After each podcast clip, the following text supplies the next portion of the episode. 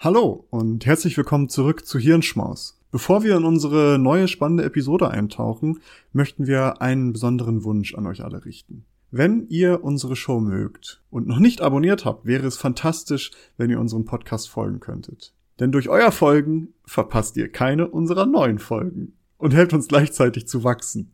Es dauert nur einen Moment, aber bedeutet uns eine ganze Menge. Noch schöner wäre es natürlich, wenn ihr auch noch eine Bewertung dalassen würdet. Vielen lieben Dank im Voraus für eure Unterstützung und dafür, dass ihr Teil unserer wachsenden Community seid. Jetzt aber rein in die Episode. Wir hoffen, dass sie euch gefällt. Hallo zusammen zu einem neuen spannenden Thema heute. Und zwar wollen wir heute über IT-Sicherheitsrecht reden, weil da tut sich gerade vieles. Und warum ist es eigentlich relevant? Darüber wollen wir einleitend mal kurz sprechen, bevor wir ins Gespräch mit unserem Gast heute einsteigen. Es ist relevant, weil das BSI hat für 2023 festgestellt, dass die Bedrohung im Cyberraum so hoch wie nie zuvor ist. Größte Bedrohung für Unternehmen sind laut BSI Ransomware-Attacken diese würden sich nicht mehr nur auf große Unternehmen richten, sondern auch an ja, KMUs und staatliche Institutionen und Kommunen. Gleichzeitig stellt das BSI fest, dass immer mehr Schwachstellen in Softwareprodukten auftreten. 2023 wurden circa 2000 Schwachstellen pro Monat bekannt, wovon 15 Prozent als kritisch eingestuft wurden. Die Anzahl der Schwachstellen pro Monat ist ein Zuwachs von 24 Prozent im Vergleich. Laut Bundeskriminalamt wurden 2022 136.865 Fälle von Cyberkriminalität erfasst. Das sind zwar knapp 10.000 weniger als zum Jahr davor, allerdings steigen die Zahlen sonst seit Jahren. 2012 waren es beispielsweise noch 63.959 Fälle. Eine Umfrage des Versicherungsunternehmens Hiscox kommt zu dem Ergebnis, dass in 2020, 2021 16 Prozent der befragten Unternehmen über 20 Mal von Cyberangriffen betroffen waren. Laut Daten von Ipsos ist es 2022 sogar bei jedem zehnten Unternehmen zu einem IT-Sicherheitsvorfall gekommen. Laut einer Bitkom-Umfrage lag der durch IT-Sicherheitsangriffe entstandene Schaden im Jahr 2023 bei 148 Milliarden Euro. Folge davon sind oftmals Systemausfälle, Erpressung oder Datendiebstahl von diesen Angriffen. Es ist somit nicht verwunderlich, dass Prognosen davon ausgehen, dass die Ausgaben für Cybersicherheit weltweit auf ein neues Rekordhoch steigen dürften. Allein in Deutschland wird davon ausgegangen, dass die Ausgaben für IT-Sicherheit bis 2025 auf 10,3 Milliarden Euro steigen könnten. Ist also Grund genug, um darüber nachzudenken, wie man diesem Problem ja entgegentreten kann. Und dazu gibt es tatsächlich interessante rechtliche Entwicklungen, über die wir heute mit Professor Dr. Dennis Kenji Kipka reden wollen. Äh, Dennis Kenji Kipka ist Professor für IT-Sicherheitsrecht an der Uni Bremen. Er ist führender Experte in Cybersecurity und forscht an den Schnittstellen zwischen Recht und Technologie, Datenschutz und digitale Resilienz in Krisenzeiten mit dem Fokus auf chinesischem IT-Recht. Er ist Mitglied der European Academy for Freedom of Information and Data Protection, wo er auch an der zukünftigen IT-Regulierung in Deutschland und der EU arbeitet. Als Berater war er bereits für mehrere deutsche und europäische öffentliche Institutionen tätig, wie zum Beispiel der Bundesregierung oder der Europäischen Kommission. Kipka ist Gründer und Herausgeber der Zeitschrift International Cybersecurity Law Review sowie Mitherausgeber der Zeitschriften Multimedia Law und Digital Law sowie des Rechtskommentars Recht, äh, Recht der Informationssicherheit und des Rechtshandbuchs Cybersecurity. Hallo Dennis, schön, dass du dabei bist. Hallo zusammen. Ich würde einfach mal direkt reinsteigen. Wir hatten ja jetzt im Vorgang schon ein bisschen über IT-Sicherheitslage geredet und jetzt gibt es ja in der EU eine Strategie, um das irgendwie, ja, um die IT-Sicherheit in der EU zu steigern. Um das mal so kurz zusammenzufassen, was ist so die Strategie, die die EU, EU da hat? Also tatsächlich hat die EU nicht nur eine Strategie, sondern schon mehrere Strategien. Ähm, das Thema Cybersicherheit liegt uns ja allen irgendwie am Herzen und wir wissen, ähm, was sie auch schon gesagt hat, Cyberbedrohungen sind jetzt irgendwie nicht äh, seit gestern vom Himmel gefallen. Ähm, und deswegen verfolgt eben die EU einen Ansatz, der eben verschiedene Ziele äh, integriert. Und einerseits geht es natürlich darum, dass irgendwie staatlich einseitig was reguliert werden muss, das nennt man auch äh, IT-Sicherheitscompliance, das heißt, wir müssen irgendwie für Unternehmen gesetzliche Regelungen schaffen, damit die überhaupt erst erstmal teilweise motiviert werden, an Cybersicherheit zu denken. Optimalerweise stellt man sich natürlich vor, dass die Unternehmen selbst ähm, tätig werden und deswegen geht es eben ähm, in der europäischen Cybersicherheitsstrategie auch nicht nur darum, dass jetzt irgendwie die Staaten oder auch die Europäische Kommission jetzt einseitig kommen und die Keule schwingen ähm, die ganze Zeit und irgendwie da so eine Drohkulisse aufgebaut wird, weil Cybersicherheit ist ja etwas, was aus den Unternehmen ähm, selbst herauskommen muss und jetzt eine Behörde, die kann das zwar überwachen und es, der Gesetzgeber kann irgendwelche Gesetze festsetzen, umsetzen. Aber wenn wir uns gleich auch mal anschauen werden, wie viele ähm, Unternehmen letzten Endes auch betroffen sein werden, dann werden wir sehr schnell feststellen, ähm, da kann nicht jedes einzelne Unternehmen voll behördlich überprüft werden, egal wie man jetzt zum Beispiel auch die Kapazitäten ähm, der national zuständigen Behörden, wie zum Beispiel in Deutschland das BSI, ausbauen würde. Und deswegen setzt eben auch die europäische Cybersicherheitsstrategie auf sogenannte Public-Private Partnerships, also dass sich versuchen, dass man so versucht, ähm, dass sich Unternehmen und staatliche Einrichtungen auf Augenhöhe ähm, im Regelfall gegenübertreten, vertrauensvoll zusammenarbeiten, Informationen austauschen über Bedrohungslagen, ähm, Schwachstellen oder irgendwie auch äh, meldepflichtige Vorfälle, also Risikolagen ähm, der Cybersicherheit. Das ist so die eine Dimension. Und die andere Dimension ist natürlich auch, dass man sagt, äh, wie reagieren wir politisch ähm, auf das Thema Cybersicherheit. Und Cybersicherheit ist ja wirklich sehr, sehr weit gefasst. Und man kann natürlich sagen, okay, es müssen kritische Infrastrukturen irgendwie geschützt werden und damit fängt das letztlich auch so ein bisschen an. Ähm, aber mittlerweile sind wir natürlich auch dabei, dass wir sagen, wie geht man ähm, mit den Bedrohungen um, die wir durch AI haben? Äh, wie gehen wir mit Desinformation um, also Fake News, ähm, Wahlmanipulation, das sind ja auch so Themen, die bei Cybersicherheit eine Rolle spielen und diese ganzen ähm, Dinge wie ähm, Awareness beispielsweise äh, bei Mitarbeitern. Das fängt ja oft auch schon im ganz Kleinen an. Und wir erleben eben auch ähm, sehr viel Industriespionage mittlerweile im digitalen Bereich, ähm, die eben nicht aus Deutschland kommt und Deutschland stattfindet, sondern auch aus ausländischen Staaten, ähm, ausländischen Rechtsordnungen kommt, ähm, wo, sich dann natürlich auch weitere Fragen stellen. Und last but not least, ähm, Cyberwar, das ist ja uns allen, glaube ich, auch kein neuer Begriff mehr, ähm, insbesondere seit Beginn des Russland-Ukraine-Kriegs im Jahr 2022, aber jetzt auch im Jahr 2023 mit dem Krieg ähm, in Nahost hat sich ja auch gezeigt, dass es da Spitzen gibt, ähm, die eben zu gestiegenen Cyberbedrohungen führen. Da muss die EU natürlich auch politisch äh, reagieren. Und da kann man nicht sagen, okay, wir machen einerseits unternehmerische Prävention, Cybersicherheit, sondern muss auch schauen, wie kriegt man das politisch irgendwie in den Griff. Und ähm, das ist natürlich auch eine Aufgabe der Europäischen Union, ähm, dass man eben gemeinsame Sanktionsmechanismen der Mitgliedstaaten eben entwickelt, ein einheitliches Handeln, wenn man feststellt, dass eben ähm, Cyberangriffe gezielt auf Territorium der ähm, Europäischen Union gefahren werden, was dann eben von ausländischen Staaten kommt. Das heißt, wir haben so ein bisschen so einen ganzheitlichen Ansatz, vom ganz Kleinen, dass man sagt, okay, Verbraucherschutz irgendwie ähm, verbessern, dass ich nicht irgendwie auf Phishing-E-Mails draufklicke und dann irgendwie mein Bankkonto kompromittiert wird, dass man sagt, wir müssen Unternehmen schützen, also klassischerweise KMU, den Mittelstand, ähm, über kritische Infrastrukturen und, und staatliche Einrichtungen Richtung Behörden bis hin zu diesem ganzen großen Rahmen, also völkerrechtlich, Cyberwar, ähm, Sanktionen gegen Staaten im Falle von äh, Spionage. Ähm, und das ist natürlich eine Mammutaufgabe, die wir da vor uns haben und die wird auch definitiv jetzt das Jahrzehnt, äh, glaube ich, ganz gut ausfüllen. Mhm. Du hast es ja sehr, sehr gut zusammengefasst, aber dann merkt man mal, was für eine Aufgabe das ist. Also was das alles umfasst und in, ja, was die sich da angenommen haben. Und soweit ich weiß, ist es auch die erste weltweit so die Strategie, die entwickelt wird auf einer Verordnungsebene, dass man versucht wirklich da mehr Regularien zu schaffen oder gibt es das vergleichsweise so ähnliches aus anderen Ländern auch? Ja, da muss man natürlich so ein bisschen schauen. Also diese Strategien, das sind erstmal politische Dokumente. Also die haben jetzt erstmal per se jetzt keine Rechtsverbindlichkeit oder ähnliches, ähm, sondern sind auch ein Leit Leitlinien, Leitfaden für die EU, wie man sich politisch in den nächsten Jahren dort aufstellen möchte. Und diese Strategien, die halten so im Regelfall vier bis fünf Jahre. Ähm, dann müssen sie erneuert werden, weil sich natürlich auch die Bedrohungslage geändert hat. Ähm, was aber äh, so Regulierung von Cybersicherheit auch auf gesetzlichem ähm, Niveau angeht, ähm, ist die Europäische Union schon ähm, sehr, sehr weit. Also natürlich ähm, Cyberbedrohungen machen nicht an Staatsgrenzen halt und deswegen sind wir natürlich in der EU nicht die Einzigen, die da irgendwie jetzt anfangen, Gesetze zu schaffen. Ähm, also äh, die Volksrepublik China macht schon seit langer Zeit Gesetze, ähm, die Vereinigten Staaten ziehen auch nach. Ähm, es ist auch beispielsweise so, dass verschiedene Staaten ähm, weltweit. Also äh, ich habe beispielsweise auch einen Vortrag schon in Kambodscha oder in Indien ähm, zu diesen Themen gehalten. Die schauen natürlich, wie wird das in der Europäischen Union reguliert oder wie kann man solche Bedrohungen überhaupt rechtlich regulieren, dass es funktioniert. Ähm, da schauen Staaten schon, aber ähm, man kann durchaus sagen, dass die Europäische Union in dem Bereich schon sehr, sehr weit ist, weil wir auch das Thema mittlerweile seit, ich will nicht sagen seit zehn Jahren angehen, aber es geht mittlerweile schon in diese Richtung ähm, im Jahr 2024 und ähm, das zeigt natürlich auch, dass wir da viel Erfahrung ähm, in den letzten Jahren sammeln konnten, was gut ist und was auch eher weniger gut ist. Hm.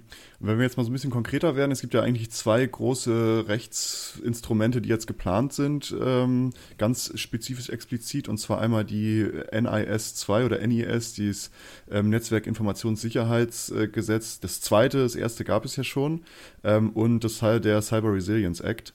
Und beide sind jetzt, glaube ich, 2024 treten sie in Kraft und dann gibt es noch eine Übergangszeit bis sie dann angewendet werden müssen. Aber vielleicht sprechen wir erstmal über die NIS 2. Ähm, wenn du so ganz grob mal zusammenfassen müsstest, was genau ist da geplant? Ja, du hast es ja schon angesprochen. Also, ähm, wo es eine 2 gibt, muss es auch schon eine 1 geben. Also, es hat, sonst wäre es ein bisschen widersinnig, das Ganze.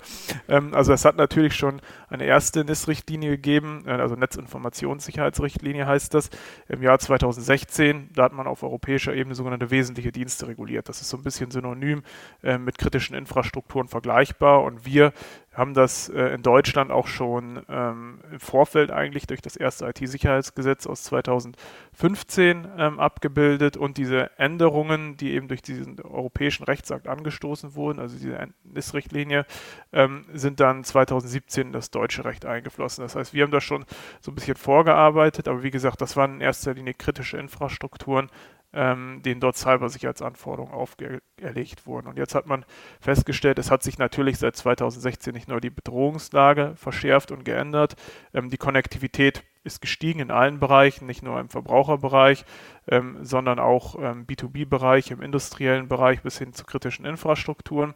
Und äh, man hat eben auch gesehen, äh, die Bedrohungslage hat sich geändert.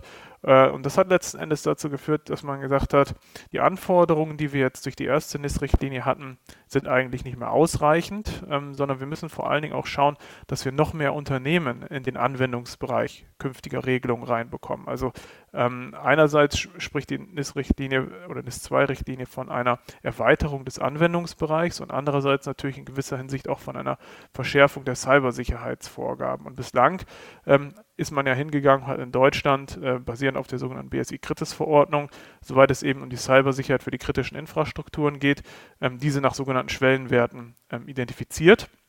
Das sind ganz konkrete zahlenmäßige Schwellenwerte ähm, und man sagt da eben, dass die Grundlage 500.000 äh, versorgte Personen sein müssen durch eine kritische Infrastruktur. Ähm, und das wird jetzt ähm, in gewisser Hinsicht verändert, ähm, weil jetzt eben auch gesagt wird, es, wir schützen nicht nur kritische Infrastrukturen, sondern machen Cybersecurity eben mit NIS 2 zu einer Aufgabe des ganzheitlichen Wirtschaftsschutzes. Und das führt einerseits dazu, dass man sagt, ähm, es kommen deutlich mehr Sektoren jetzt hinzu, ähm, als es in der Vergangenheit gewesen sind. Also äh, NIS 1 hat beispielsweise Energie auch als, als einen Hauptbereich aufgenommen, Gesundheitswesen. Und jetzt haben wir da ganz, ganz viel mehr. Also wir haben zum Beispiel jetzt auch über die ganzen kritischen Infrastrukturen hinaus ähm, das verarbeitende Gewerbe in Zukunft drin. Also das können Herstellung von Waren sein, beispielsweise Datenverarbeitungsgeräte, elektronische, optische Erzeugnisse, Maschinenbau, Kraftwagen, Kraftwagenteile, Fahrzeugbau. Wir haben den Weltraumsektor, wir haben in Teilen sogar die öffentliche Verwaltung ähm, mit drin oder auch ähm, Post- und Kurierdienste sowie Produktion, Herstellung und Handel mit chemischen Stoffen und Produktion, Verarbeitung und Vertrieb von Lebensmitteln. Und gleichzeitig sagt die Europäische Union, ja, diese Schwellenwerte für kritische Infrastrukturen, die sind ja ganz gut, ähm, aber es geht eben bei Cybersicherheit nicht mehr nur um kritischen Infrastrukturschutz. Und deswegen sind jetzt mittlere Unternehmen nach einer europäischen äh, Definition dabei Großunternehmen. Ähm, man sagt sogar, es können Unternehmen von der Unternehmensgröße unabhängig von diesem ähm, NIS-2-Rechtsakt betroffen sein, soweit eben bestimmte qualifizierende Faktoren erfüllt sind. Also weil sie eine besonders kritische Tätigkeit wahrnehmen ähm, oder falls sie nicht funktionieren, eben Auswirkungen auf die öffentliche Ordnung haben kann, systemische Risiken oder gar grenzüberschreitende Auswirkungen. Da kommt eben auch wieder ähm, die europäische Natur ähm, dieser NIS-2-Richtlinie ganz deutlich zur Geltung. Hm. Es ist ja spannend, weil also du hattest das jetzt ja schon relativ gut angerissen, dass sich der, der, ja, der Umfang von den Unternehmen, die betroffen sein werden von der NIS 2, ja dann deutlich erhöhen dürfte. Wahrscheinlich, wenn man jetzt mehr und mehr Branchen dazu nimmt. Ähm, hat man dann vielleicht irgendwann so einen Effekt, dass irgendwie alles kritisch wird? Es geht ja auch dahin, also auch wenn wir uns Daten angucken, Daten werden ja immer, je mehr Daten man mhm. hat, umso mehr Rechenleistung man hat, umso mehr kann man aus Daten auslesen, umso explosiver ist das, was man mit den Daten machen kann. Letztendlich geht es ja in so eine Richtung, dass letztendlich alles, was in einem gewissen Umfang Daten verarbeitet, ähm, ja auch fast schon kritisch sein kann, so in einer Art und Weise. Ja, also ich, ich würde jetzt vielleicht weniger diesen Begriff Kritis verwenden. Das ja. ist wirklich so ein speziell nationaler Begriff, ähm, der eben auf dieser Kritis-Strategie des äh, Bundesinnenministeriums aus 2009 basiert, die übrigens auch überarbeitet wird. Wir kriegen auch noch ein Kritis-Dachgesetz, aber das ist noch ein anderes Thema. ähm, da wurde jetzt sogar ähm, kurz vor Weihnachten neuer Entwurf veröffentlicht am 21.12., äh, den, ich mir dann, den ich mir dann zwischen den Jahren ähm, einverleiben durfte. aber ähm, also es ist, es ist natürlich so, das hatte ich ja eben auch schon gesagt, Cybersicherheit ist definitiv eine Aufgabe des Wirtschaftsschutzes. Und äh, wir sprechen ja auch mittlerweile von, der, von den Risiken der Lieferkette beziehungsweise der digitalen mhm. Lieferkette. Und es ist ja nicht so, dass ich jetzt, äh, dass eine kritische Infrastruktur auch völlig autark irgendwo existiert und sich dann irgendwie mehr oder weniger selbst reguliert, sondern die ist ja auch vom Funktionieren ähm, anderer Dienstleistungen ähm, abhängig. Und das können eben teilweise auch solche ähm, Unternehmen oder Bereiche sein, die, die bislang unkritisch, also nicht als kritische Infrastruktur zu werten sind. Ähm, und das hat man jetzt eben auch erkannt. Oder wenn wir beispielsweise ähm, an, den, an die Wertschöpfung in Deutschland oder in Europa denken, also der, der Wirtschaftsschutz, da ist es ja auch so, ähm, dass ein großer ähm, Automobilhersteller, also ein Unternehmen wie Volkswagen, Daimler oder BMW, ähm, die haben, sind natürlich auch auf Zulieferer in erheblicher Weise angewiesen, also auf die ganze Lieferkette.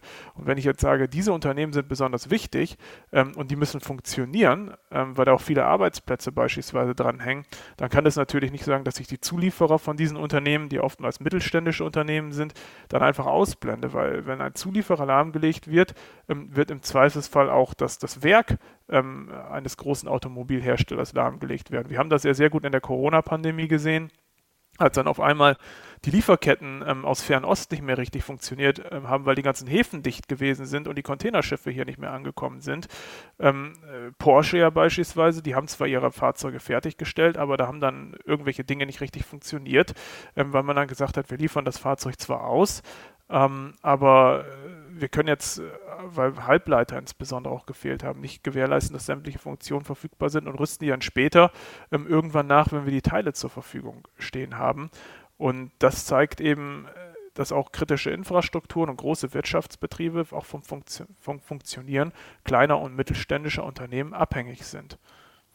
Und man muss ja auch dazu sagen, also wenn man sich mal anschaut, ähm, viele von äh, gerade KMUs, die dann äh, auf ja, deren Wohlstand oder deren Unternehmen auf, auf einzelnen kleineren Patenten ba basiert und wenn die dann durch Ransomware-Angriffe oder sowas ähm, abfließen können, ähm, das, das sieht man ja auch, die Schäden, die dadurch entstehen, auch bei großen Unternehmen wie Sony und so weiter, die ja alle davon mittlerweile schon betroffen waren. Und gerade wenn da zu so einem Totalverlust und wenn Daten davon betroffen sind, zu so einem Totalverlust kommt, ist das natürlich auch eine riesen, riesen Auswirkung auf so ein Unternehmen. Und gerade wenn es dann große Unternehmen trifft, ähm, sind die, die Auswirkungen dann auch, sag ich mal, national merkbar. Also wenn jetzt VW zum Beispiel komplett lahmgelegt werden würde, ähm, das wäre natürlich eine riesen, eine riesen Auswirkung. Also ich, ich finde diese Sichtweise ist eine sehr weitsichtige Sichtweise, weil andernfalls, wenn man nur immer versucht, also die Unternehmen haben ja auch Zäune um ihre Gebäude und digital ist es ja wichtig, dass man da auch sich vor Einbrechern so gesehen schützt.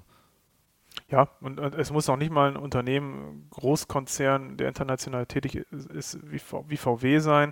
Also wir haben das ja eben auch oft gesehen, dass ähm, auch bei kleinen und mittelständischen Betrieben Cyberangriffe, die erfolgreich durchgeführt werden, ähm, zu existenzgefährdenden ähm, Problemen führen können, indem eben wichtige betriebliche Daten nicht mehr zur Verfügung stehen oder dann wirklich auch die Produktion eines Unternehmens ähm, für, für zwei, drei Wochen stillsteht und da die Löhne müssen natürlich weitergezahlt werden, ähm, es müssen Produkte abgenommen werden, es müssen ähm, Verträge bedient werden mit Kunden und das funktioniert dann natürlich alles nicht mehr. Und ähm, wir alle sind auf das Funktionieren von IT angewiesen, jetzt auch, wo dieser Podcast produziert wird.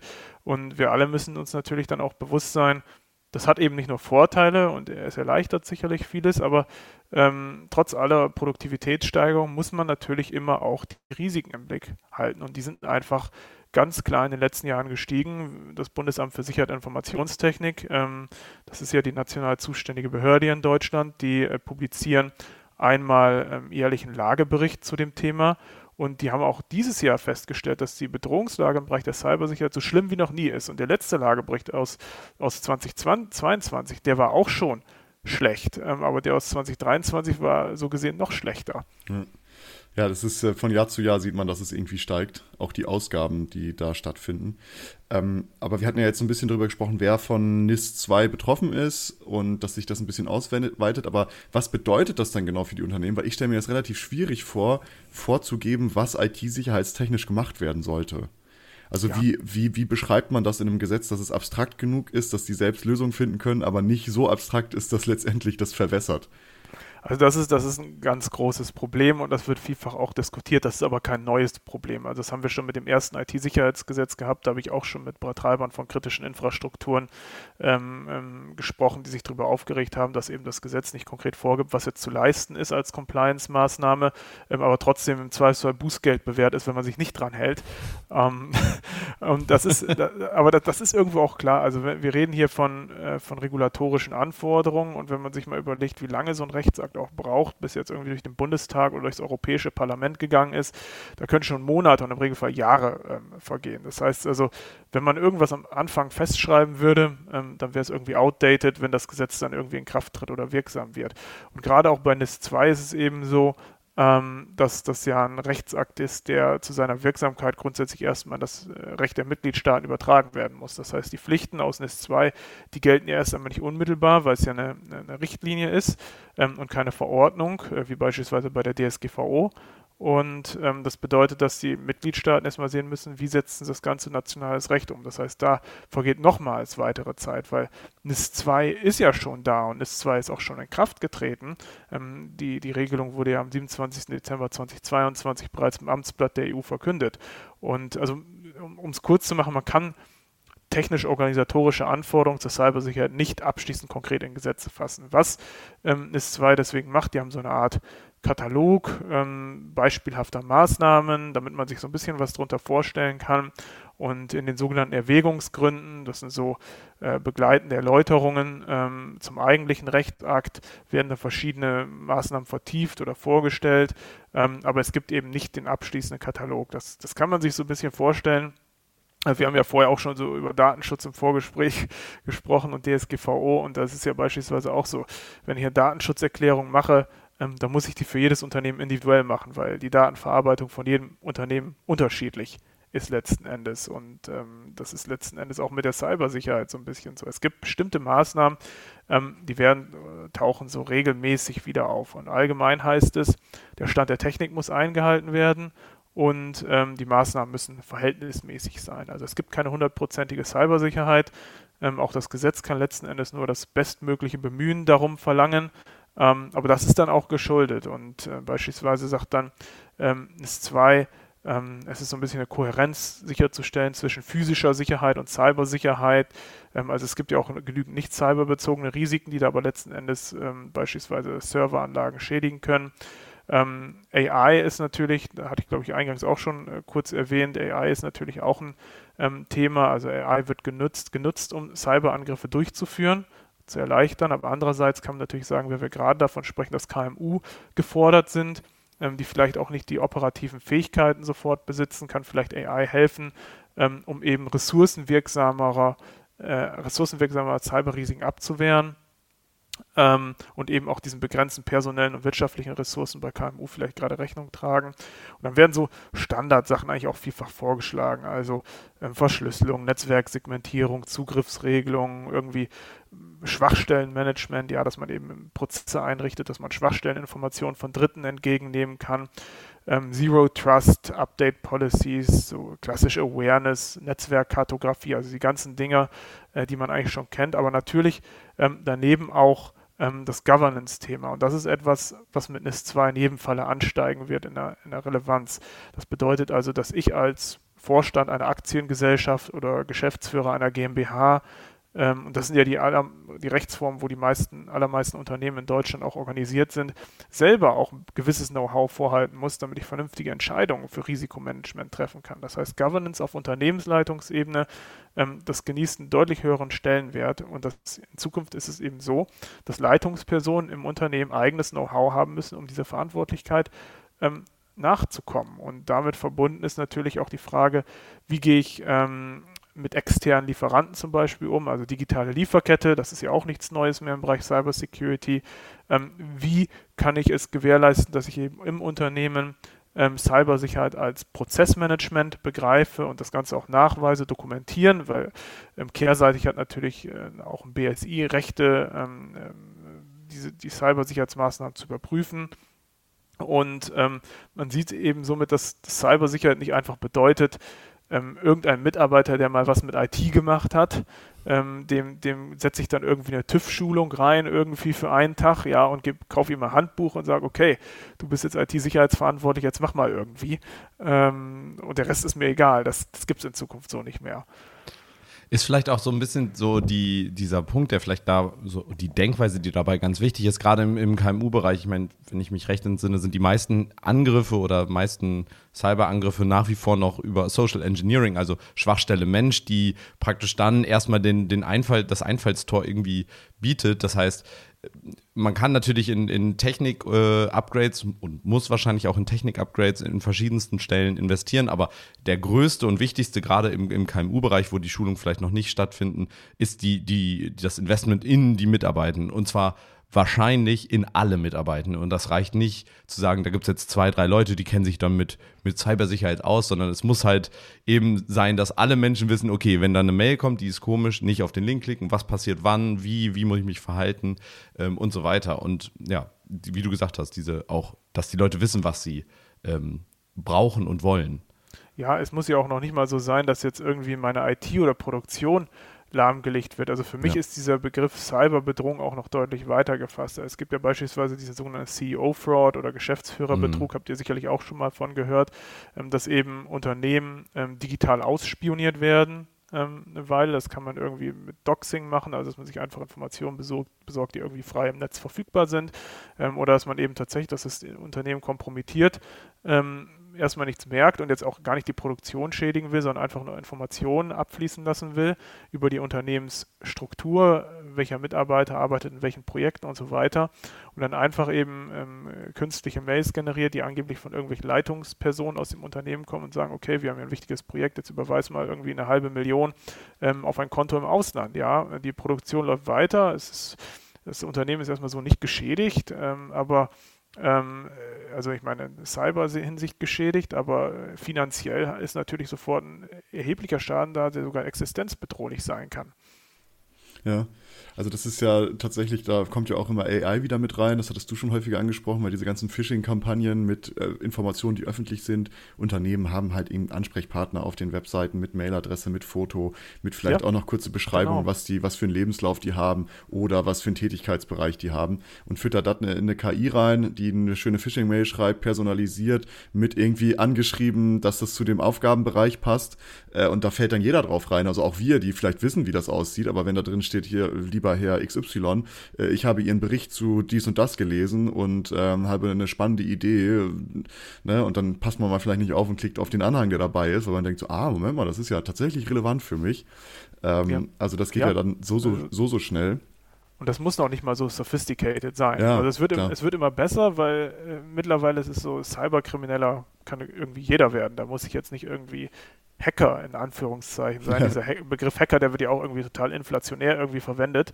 Ähm, aber ich, ich, muss jetzt kein IT-Spezialist sein, um Cyberkrimineller zu werden. Und wär, dessen werden sich eben auch immer mehr Leute bewusst und gerade eben auch Leute bewusst, die dann sagen, wie kann ich möglichst einfach zu Geld kommen? Ähm, und das, das, ist, das ist leider so. Und eben AI-Tools erleichtern das Ganze ungemein. Und wir haben eben da auch noch lange nicht den Peak der Bedrohungslage in diesem Bereich erreicht. Also das ist meiner Meinung nach gerade erst der Anfang, in dem wir uns bewegen, wenn es um künstliche Intelligenz und Cybersicherheit geht.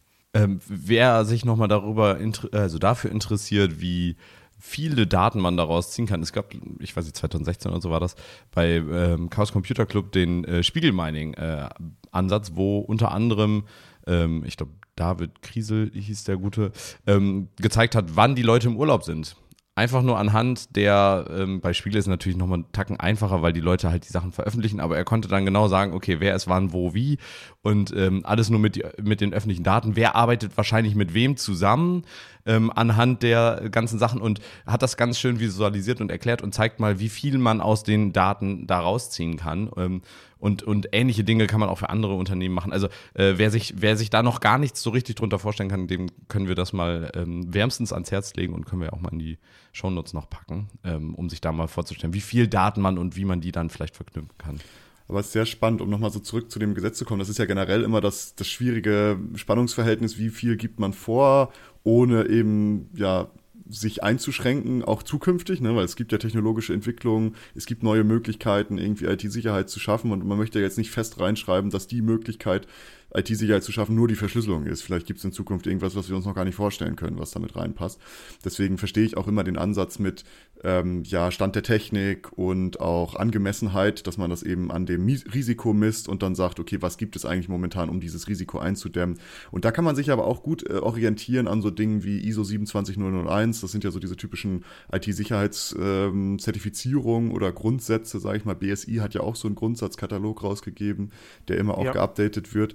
Das heißt, vielleicht ist das nochmal ergänzend dazu. Ähm, ja. ja, also da, da muss man natürlich sagen, also das äh, BSI Grundschutz und ähm, IT-Sicherheitsmanagement nach ISO EC 27000, das sind natürlich Prozesse, langwierige Prozesse, deren Umsetzung natürlich auch Geld kostet. Und äh, wir haben ja gerade auch darüber gesprochen, ganz viele Unternehmen werden betroffen sein, sogar kleine Unternehmen werden betroffen sein. Ähm, und das ist natürlich nicht etwas für alle Unternehmen. Und wenn man sich mal anschaut, der BSI Grundschutz, ich glaube, das sind mittlerweile, das sind mittlerweile 5000 Seiten, auf die das an, äh, angewachsen ist. Und das ist natürlich nichts, womit sich dann irgendwie ein kleines Unternehmen ja quasi als Nebenschauplatz, als wichtiger Nebenschauplatz natürlich, aber womit sich ein kleines Unternehmen beschäftigen kann. Und ähm, da kommt es natürlich in Zukunft darauf an, dort auch konkretisierende Anforderungen wirklich zu schaffen. Und das wird eine ganz große Herausforderung sein, gerade auch eben im Bereich ähm, NIS 2 ähm, Umsetzungs- und Cybersicherheitsstärkungsgesetz, ähm, da dann Best Practices festzusetzen, weil wir werden sehr, sehr viele zusätzliche Branchen haben, die ja betroffen sein werden, die es vielleicht teilweise noch gar nicht wissen und die dann natürlich nicht alle auf, auf BSI Grundschutz oder ähnliches gehen können, ähm, was sie natürlich auch nicht müssen ähm, aber die eben dann auch Basis-Know-how in jedem Falle ähm, vorhalten müssen, weil sie eben sonst nicht compliant zu diesen Regelungen sein können. Ja, Maurice, du hattest gerade noch einen wichtigen Punkt angesprochen. Verschlüsselung kann nicht die Regelung sein ähm, oder die, die ultimative Lösung. Das ist ja sowieso gerade ein heißes Thema auf, auf EU-Level. Gleichzeitig irgendwie der Vorstoß des Wunsch nach mehr Sicherheit, aber auf der anderen Seite äh, auch von einigen äh, stark vorangetragen, wir, wir wollen aber die Verschlüsselung abschaffen, zumindest in der Kommunikation. Ähm, ja. Wie geht das denn zusammen? Also das ist ja, ja das ist das ist das ist nicht nur auf europäischer Ebene ein Problem, das wird weltweit diskutiert. Ja, also in den USA wird das schon seit den 90er Jahren diskutiert. Da hat man die schon irgendwelche, mit irgendwelchen Ombudsmännern, die irgendwie einen Schlüssel verwalten, Key Escrowing und sowas. Das sind so klassische Begriffe. Äh, bislang hat man es ähm, noch nirgendwo befriedigend, befriedigend politisch gelöst weltweit, dieses Thema. Und das wird hierzulande und in der Europäischen Union unter diesem schönen ähm, geflügelten Wort Sicherheit durch Verschlüsselung und Sicherheit trotz Verschlüsselung diskutiert, was eigentlich so gesehen ähm, totaler Bullshit ist, weil es eben suggeriert, dass beides gleichwertig irgendwo ist und man ähm, äh, Verschlüsselung, also als eine Maßnahme der Datensicherheit, damit der Cybersicherheit, ähm, beliebig einschränken könnte aufgrund von staatlichen Interessen. Und das ist natürlich so nicht so. Und ähm, zu dem Thema habe ich auch im, Sommer 2023 auch ein Gutachten, ein Rechtsgutachten geschrieben, das ich auf der Republika in Berlin vorgestellt habe. Ähm, und da geht es gerade um so ein Grundrecht auf digitales Briefgeheimnis. Und, und es ist ganz klar, wir haben verfassungsrechtlich geschützt sowohl ähm, in der Europäischen Union als auch in Deutschland ein Recht, ein Bürgerrecht auf Verschlüsselung. Ähm, und der Staat kann das nicht einfach aus beliebigen Gründen einschränken. Und wenn der Staat eben sagt, wir möchten auf verschlüsselte Kommunikation zugreifen, dann muss der Staat eben solche Tools entwickeln, womit er Verschlüsselung brechen kann. Aber er kann eben nicht sagen, ähm, es gibt irgendwie Einschränkungen von Verschlüsselung, Verschlüsselungsverbote oder ähm, äh, es sind irgendwelche Daten an staatliche Behörden zu senden, damit die dann im Zweifelsfall darauf zugreifen können. Ähm, das ist auf jeden Fall so ähm, rechtlich gesehen hier in der Europäischen Union nicht möglich.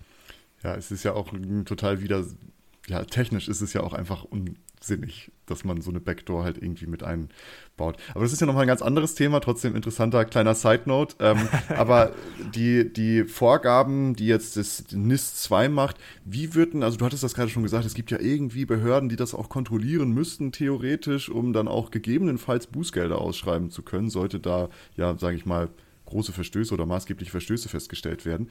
Wer macht denn das?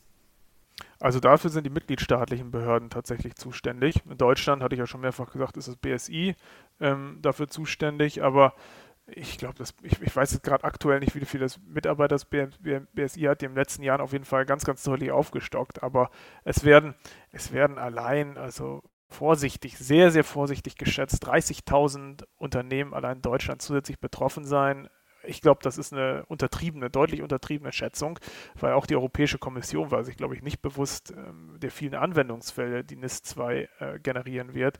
Und ähm, selbst wenn ich noch weitere 1000 Leute ins BSI reinsetze, die nur damit beauftragt sind, irgendwie die Cybersicherheit nach NIS 2 zu überprüfen, wird das nicht ausreichen, weil du, du kannst ja nicht jedem Unternehmen irgendwie einen Behördenmenschen dabei stellen, ähm, der, der dann da, da irgendwie drauf aufpasst. Also es wird natürlich auch darauf ankommen, dass die Unternehmen selbst in Eigeninitiative das Ganze umsetzen. Das bedeutet aber nicht, dass die völlig frei drehen können. Ähm, das ist wie mit der Datenschutzgrundverordnung. Also da gibt es viele Parallelen. Da haben wir Datenschutzbehörden, Aufsichtsbehörden, ähm, unabhängige, ähm, aber die haben natürlich auch nicht die Ressourcen, um jedes Unternehmen im Detail prüfen zu können. Aber meist, meist ist es dann so, entweder hat man dann tatsächlich einen Data Breach oder irgendein Kunde beschwert sich bei der Aufsichtsbehörde, weil die Daten weiter gespeichert werden oder man irgendwelche Werbenewsletter äh, äh, weiterhin bekommt, die man schon lange abgekündigt hat. Ähm, und dann gibt es genügend Leute, die sich dann beschweren, was ja auch ihr Recht ist. Ja? Ähm, und so kommt man dann in den Fokus der Datenschutzaufsichtsbehörde. Und das ist natürlich hier ganz ähnlich. Und beim Bereich Cybersicherheit ist es natürlich auch so, dass immer mehr in Vertragsbeziehungen, also wenn ich jetzt einen Lieferanten habe oder wenn ich Kunden habe, dass ich dann auch nachweisen muss, ähm, dass ich Cybersicherheit betreibe, weil ich ansonsten gar keinen Vertrag mit denen bekomme. Also das entwickelt sich immer, immer weiter ähm, und ist eben nicht nur eine Sache, dass man äh, Angst haben muss, dass irgendwie die Behörde kommt und eben, wie ich eingangs schon gesagt hatte, irgendwie die, die Keule da schwingt. Ähm, das ist das ist quasi nur die, die, die Ultima Ratio des Ganzen. Hm. Äh, spannend, ja. also die Parallelen zur, zur Datenschutzgrundverordnung, ich glaube, die sind generell gut gegeben. Ähm, ja.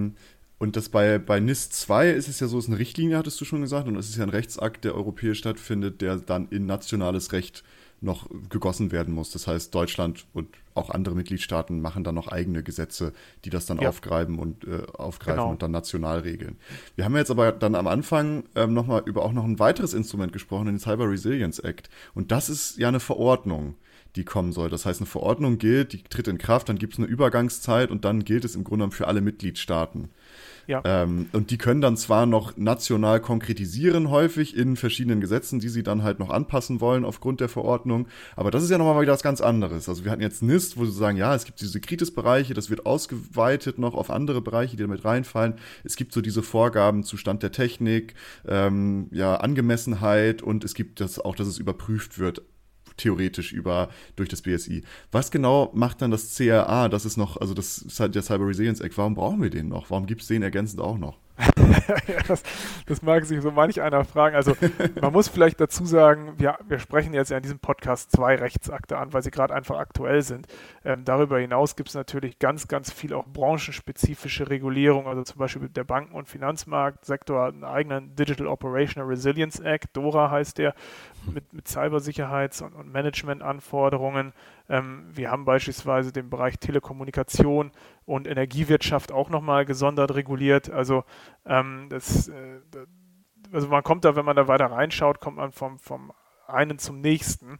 Ähm, aber natürlich stellt sich die Frage, ja, warum, wir haben ja schon ein großes europäisches Cybersicherheitsgesetz mit NIS 2, warum brauchen wir ein zweites europäisches großes ähm, Cybersicherheitsgesetz? Die Antwort ist eigentlich relativ einfach, weil die völlig unterschiedliche Stoßrichtungen verfolgen, wie du ja auch schon richtigerweise gesagt hast. Also das eine ist eine Richtlinie, die eben unternehmensbezogen gilt, nämlich NIS 2. Also wie kann ich irgendwie meine unternehmerischen Prozesse ähm, resilient, widerstandsfähig gegen Cyberbedrohungen gestalten, dass mein Unternehmen nicht geschädigt wird und kompromittiert wird. Ähm, und die andere Frage ist, Unternehmen bringen ja auch irgendwas auf den Markt. Sie stellen ja auch irgendwas her. Ähm, und gerade Technologieunternehmen haben wir ja auch einige noch äh, in Deutschland. Ähm, und darauf zielt eben dieser Cyber Resilience Act ab der eben als äh, Verordnung der Europäischen Union unmittelbar in allen Mitgliedstaaten anwendbar ist. Und das ist so gesehen die stärkste Möglichkeit, wie die Europäische Union Recht setzen kann. Ähm, und betroffen davon sind sämtliche ähm, sogenannten Produkte mit digitalen Elementen.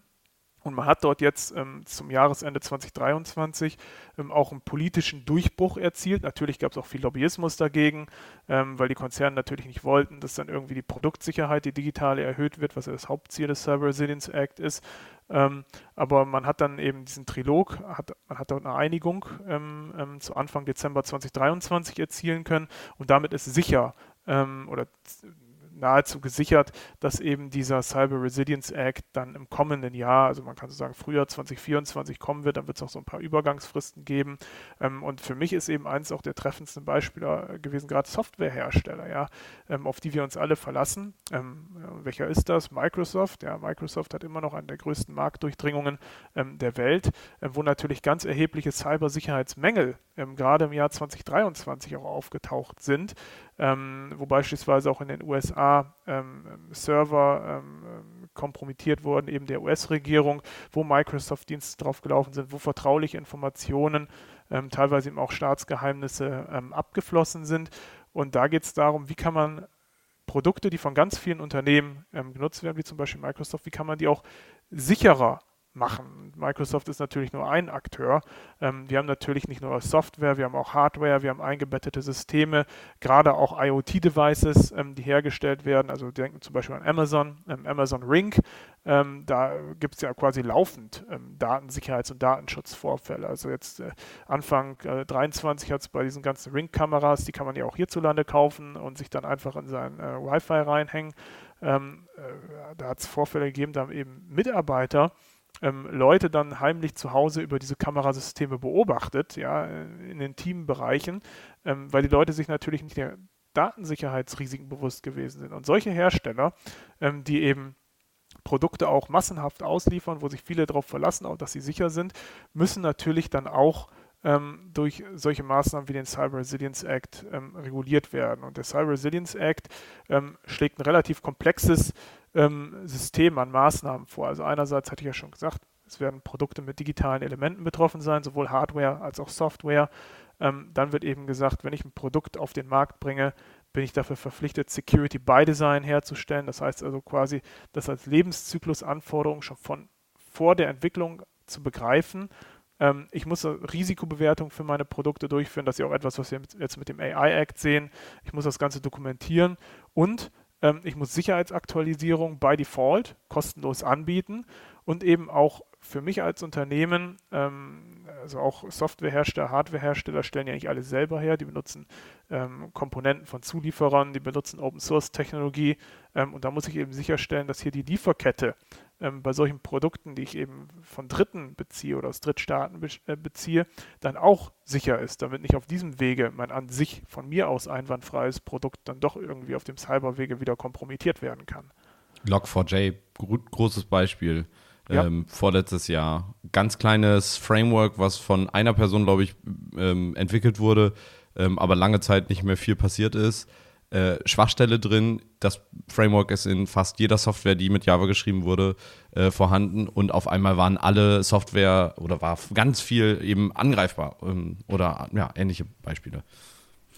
Ja, das ist spannend, ähm, weil also die Stoßrichtung, die, wie ich das jetzt verstanden habe, die NIS 2 geht wirklich auf Unternehmen und sagt hier, das ist das, äh, das daran müsst ihr euch halten, dass ihr resilienter werdet und die CIA geht dann eher auf das Produkt als solches. Also das, was genau. hergestellt wird. Und das digitale Element, hattest du gesagt, ist immer schöne so juristische Beschreibung ne, mit einem digitalen Element. Das kann, das kann Software sein, das kann aber auch Hardware sein, weil da sind ja auch digitale ja. Elemente irgendwie mit drin, äh, die ja auch angreifbar sind in vielen Fällen. Ja. Das heißt, das sind so die verschiedenen, das sind die die zwei Sichtweisen, also einmal aufs Unternehmen als solches und dann auf das Produkt. Und da auf das Produkt geht dann der, die Verordnung, die dann jetzt 2024 kommt. Genau. Und ähm, ich gehe mal davon aus, dass es da ähnlich sein wird, dass man sagt, ja, ihr müsst die Sicherheit, den Lebenszyklus gelangen gewährleisten, ihr müsst auch Updates spielen, kostenlos, ähm, und ihr müsst die Lieferkette sicher gestalten. Und da wird es ja wahrscheinlich auch sein, die Maßnahmen werden genauso abstrakt beschrieben sein. Also wird man wahrscheinlich genauso auf den Stand der Technik abstellen und auf die Angemessenheit. Oder ist es da expliziter, was gemacht werden muss? Ja, also natürlich ähm, kann man da auch nicht jede ein, einzelne Vorgabe festlegen, aber letzten Endes ist es so, dass zum Beispiel schon ähm, gesagt wird, also Komponenten von Drittherstellern beispielsweise dürfen die Cyber Security des Endprodukts nicht ähm, kompromittieren. Ähm, es werden also es werden Risikobewertungsmaßnahmen für Entwurf, Entwicklung, Herstellung, Lieferung und Wartung von Produkten angeordnet. Ähm, wenn ich eben feststelle, dass irgendwie mein Produkt aus irgendeinem Grunde cyber unsicher ist, muss ich eben Korrekturmaßnahmen einleiten. Also das kann eben bis hin zur Rücknahme, Rückruf reichen. Es gibt verschiedene Meldepflichten ähm, ähm, gegenüber der Cybersicherheitsbehörde nach Kenntniserlangung von aktiv ausgenutzten ähm, Sicherheitslücken ähm, und natürlich auch Update Policies. Ja, das wird auch relativ konkret beschrieben.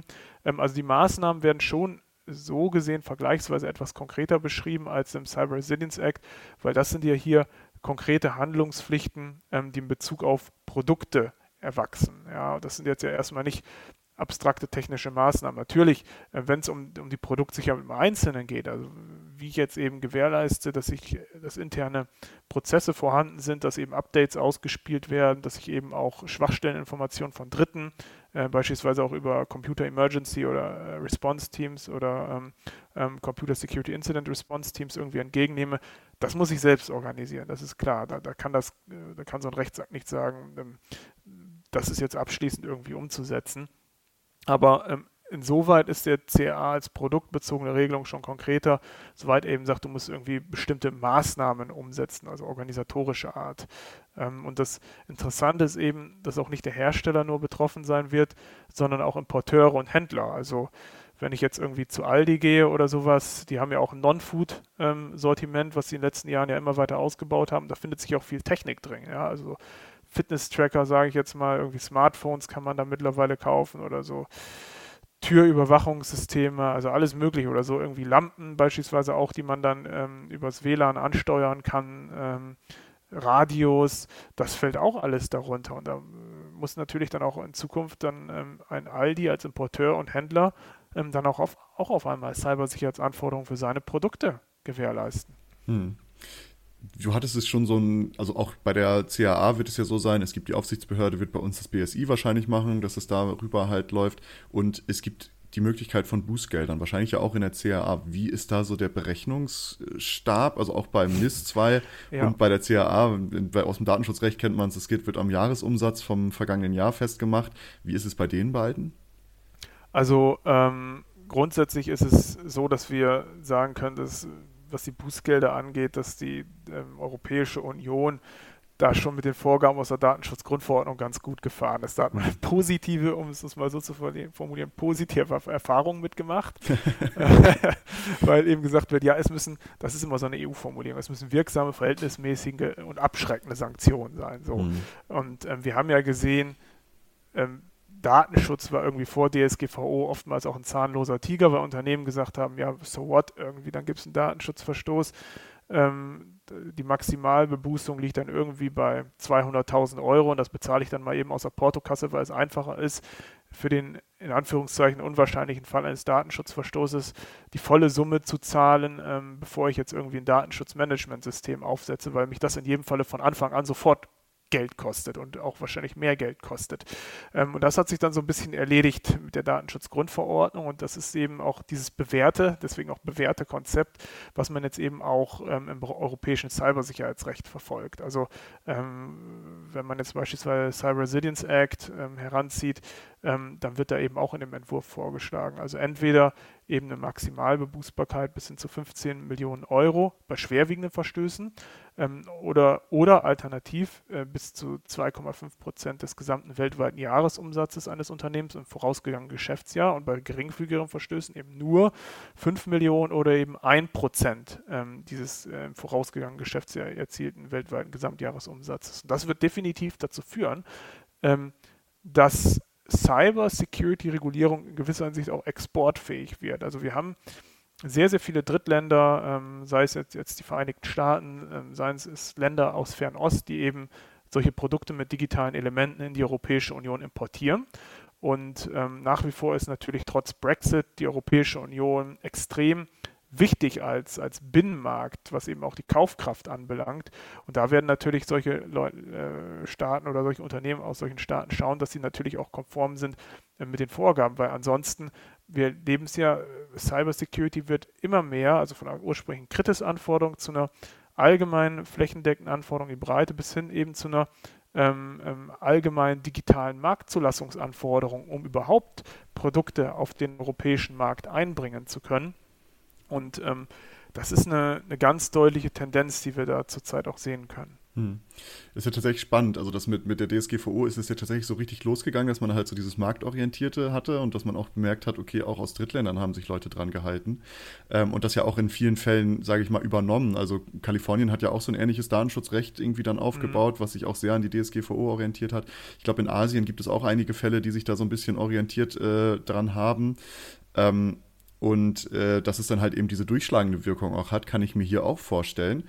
Ähm, aber was ja häufig dann so die, der, der Einwand ist, auch jetzt bei der KI-Verordnung, die du schon angesprochen hattest, weil wir haben ja immer mehr. Ne? Wir haben das Datenschutzgrundverordnung, dann kommt die KI-Verordnung dazu, dann kommt jetzt NIS 2, CAA, dann haben wir noch ja. die, die bereichsspezifischen, hattest du schon gesagt, Bankensektoren. Es gibt ja auch Medizinproduktrechte, wo auch nochmal IT-Sicherheitsvorgaben gegeben Fahrzeuge werden. Fahrzeuge werden nochmal gesondert geregelt, genau. Genau, da gibt es ja eine Vielzahl an verschiedenen Vorgaben zu verschiedenen mhm. Branchen oder ganz allgemein.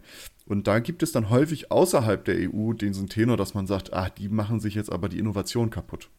Die mhm. äh, machen sich jetzt so viele Verordnungen und so viele Richtlinien und Vorgaben, dass da keiner mehr durchblicken kann. Und das wird so unattraktiv für Unternehmen, da halt irgendwie innovativ tätig zu sein, dass die sich damit selbst irgendwie ins, ins Bein schießen. Was ist so deine, deine Sicht dazu?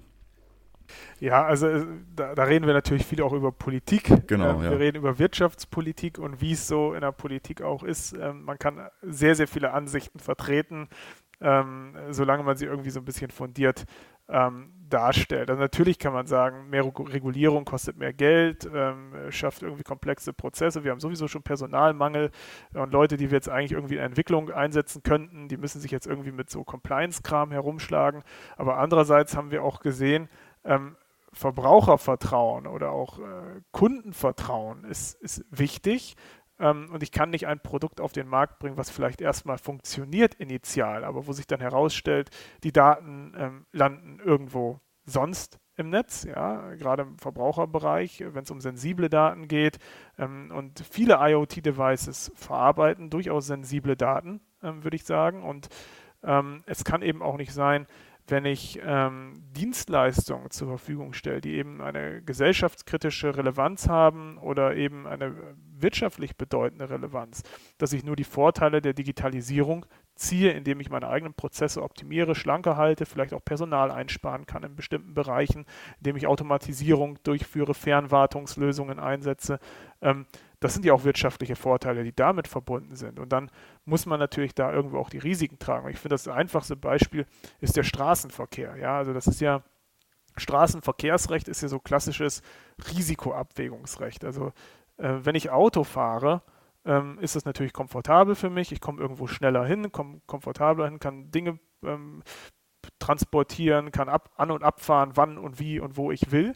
Ähm, aber ich schaffe ja auch Risiken damit. Also wenn ich nicht Auto fahren würde, ähm, dann wäre ein Risiko weniger da. Und, ähm, und das, das, ist letzten Endes dasselbe. Wenn ich digitale Technologie nutze und die vernetze, ähm, schaffe ich Risiken. Und ähm, im, im, Straßenverkehrsrecht ist es ja auch so, dass ich für diese Risiken einstehen muss. Wenn ich einen Unfall baue oder wenn ich irgendwie daran beteiligt bin, wenn ich unaufmerksam bin, ähm, dann hafte ich dafür. Dann muss ich im Zweifelsfall eben dem Geschädigten was zahlen. Und so ist es hier ähnlich letzten Endes. Also Cybersicherheitsrecht ist letzten Endes auch nur Risikominderungsrecht. Hm.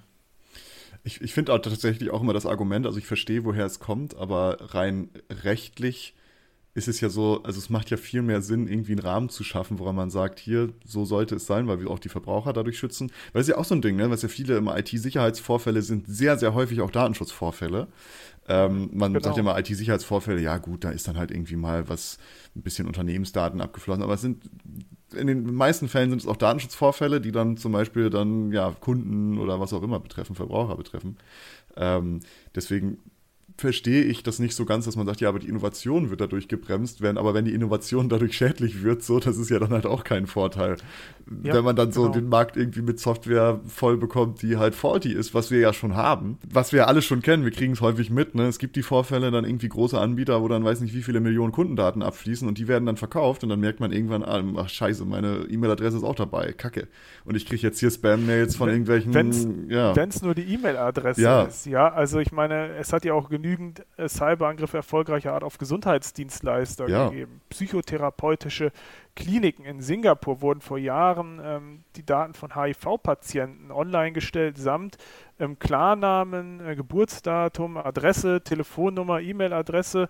Ähm, und wenn das das Erste ist, wenn man dann im Internet gesucht wird, was dann ja. irgendwie aufpoppt, ja, oder wenn man jetzt an Vorher-Nachher-Bilder von ähm, Schönheitschirurgischen ähm, ähm, Operationen denkt, das, das sind ja Dinge, die können die Menschen auch extrem psychisch schädigen. Mhm. Also es geht ja nicht immer nur um Geld, wir reden ja meistens um Geld, wenn wir irgendwas regulieren, ähm, aber diese, diese Schäden bei den Menschen selbst, ähm, das, das ist ähm, etwas, was man so auch, was auch nicht hinzunehmen ist. Ja, und ja. Wenn, wenn, dieser Schaden erstmal angerichtet, ich meine, Geld, das kann man irgendwie zahlen, dann ist irgendwie die Maschine wieder heile, wenn sie kaputt gewesen ist. Aber solche Dinge, die kriegst du ja, die Internet never forgets, heißt es ja so schön. Die, wenn sowas einmal auftaucht von dir, so, so Nacktbilder vorher, nachher, bei der Schönheits-OP, die kriegst du nie wieder richtig raus. Ja. Ja, deswegen, also ähm, natürlich man muss man immer ein bisschen aufpassen, dass man nicht zu viele Regularien, dass niemand letztendlich mehr den Wald vor lauter Bäumen sieht und dann letztendlich man sich selbst irgendwie ein Beinchen stellt. Aber ähm, ich finde es eigentlich nicht verkehrt, das da halt irgendwie sinnvoll zu regulieren in dem, in dem Umfang. Nochmal vielleicht ganz kurz, wir hatten im Mailverkehr vorher, hatten wir schon mal ein bisschen geschrieben, was wir so anreißen wollen im Podcast und da kamen wir auch auf Open Source ähm, Technologie zu sprechen. Ich einfach nur einmal, um kurz klar zu haben, weil du meintest ja, die müssen ja die Sicherheit irgendwie gewährleisten, wenn du ein Produkt machst ähm, und auch den Lebenszyklus und Updates spielen. Wie genau ist es da jetzt geplant mit der Open Source Software? Das ist halt nicht, weil das wird ja für die extrem schwierig sein, wenn das so ein Community-Ding zum Beispiel ist. Ja, das war ja, das war ein Riesenproblem, was man auch diskutiert hat, zu Recht. Mhm. Ähm, aber es war ja auch dann die Frage, wie gehen gemeinnützige Organisationen mit dem Thema um? Mhm. Ähm, und da hat man eben jetzt solche Anwendungsfälle rausgenommen ähm, und man hat eben auch Open Source jetzt auf die kommerziellen ähm, Anwendungsfälle reduziert, was natürlich dann auch äh, recht und billig ist, sage ja. ich mal. Ja, nee, sinnvoll. Vielleicht ganz abschließend so, weil viele Menschen, die sich das, ähm, die vielleicht das hier hören oder auch sich damit beschäftigen, merken jetzt erst davon, dass diese Regularien kommen. Also ich habe das in Gesprächen mhm. mit Unternehmen und etc. gehabt, dass sie sagen, wie, Moment mal, da kommt irgendwie eine Sicherheitsrichtlinie oder eine Verordnung. Äh, was? So, das kommt nächstes ja. Jahr in Kraft und wir haben dann irgendwie 36 Monate Zeit, uns das anzupassen. Wo kriegt man gute Informationen als Unternehmen, wenn man jetzt, wenn man jetzt darauf aufmerksam wird? Gute, gute. also wenn man natürlich im Internet sucht, findet man viele Informationen.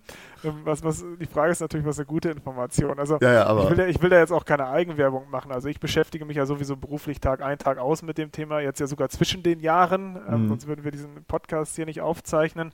Ähm, also beispielsweise veröffentliche ich immer die aktuellsten Entwürfe, Einschätzungen zu dem Thema, ähm, habe jetzt auch aufgrund von Anregungen von Unternehmen auch letzten Endes ein Handbuch ähm, rausgegeben, äh, nennt sich Handbuch Cyber Security Recht, wenig überraschend, ähm, was sich mit diesen ganzen Regularien wirklich im Detail befasst, aber auch ähm, Behörden geben natürlich Hilfestellung. Also auch das BSI informiert mir zum Beispiel ähm, über die Maßnahmen. Man findet relativ gute Informationen auch auf der Website der Europäischen Kommission, soweit es eben um diese europäischen Rechtsakte geht.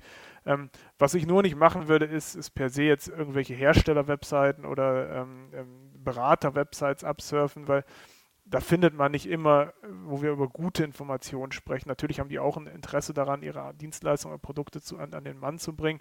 Muss natürlich gucken, dass man, also gute Information ist für mich erstmal, wenn ich mich grundlegend informieren will, schaue ich nach einer unabhängigen Quelle. Das ist ja. erstmal das Wichtigste an der Stelle. Genau, sehr schön. Ähm, vielen, vielen lieben Dank für deine Zeit und für die Informationen. Ich fand es sehr, sehr, spannend, gern. sich damit mal so im, im, Detail oder mehr im Detail zu beschäftigen. Ähm, und äh, ich kann noch darauf hinweisen, du machst auch einen Podcast, habe ich jetzt gesehen. Ne? Du machst über KI einen Podcast? Ach so, ja, also ich habe einen, ich habe einen gemacht. Also ich bin meistens ja Gast äh, bei, bei Podcasts und äh, spreche ja zu den unterschiedlichsten Themen. Und das war ein Podcast, der sich auch mit KI befasst hat. Ähm, letzten Endes. Also ähm, ich habe einen eigenen YouTube-Channel, wo ich eben diese, diese Gesetze vorstelle, ähm, ähm also als, als, Video einfach, ähm, aber einen Podcast habe ich mich noch nicht rangetraut. ah, okay. Gut, dann ist es, äh, aber trotzdem, checkt das gerne mal alle aus, wenn man sich mehr für sowas interessiert. Ähm, ich werde auch das in den Shownotes verlinken jeweils, wo man dich finden kann. Und äh, in diesem Sinne vielen, vielen lieben Dank. Vielen und, Dank. Äh, schön, dass du da warst. Danke für die Information danke fürs Gespräch und danke für die Einladung. Super, dann schließen wir hier eigentlich auch die Episode. Bis, zur, bis, zur, bis zum nächsten Mal. Ciao. Tschüss. Tschüss. Danke, dass ihr diese Episode komplett gehört habt. Solltet ihr uns hier noch nicht folgen, würden wir uns sehr freuen, wenn ihr unseren Podcast abonniert und bewertet. Wir stecken viel Arbeit in dieses Projekt und freuen uns über jedes Feedback. Folgt uns gerne auch auf Instagram und oder Twitter, wenn ihr absolut nichts mehr verpassen wollt. Links dazu findet ihr in der Episodenbeschreibung. Danke für den Support. Hoffentlich bis zum nächsten Mal.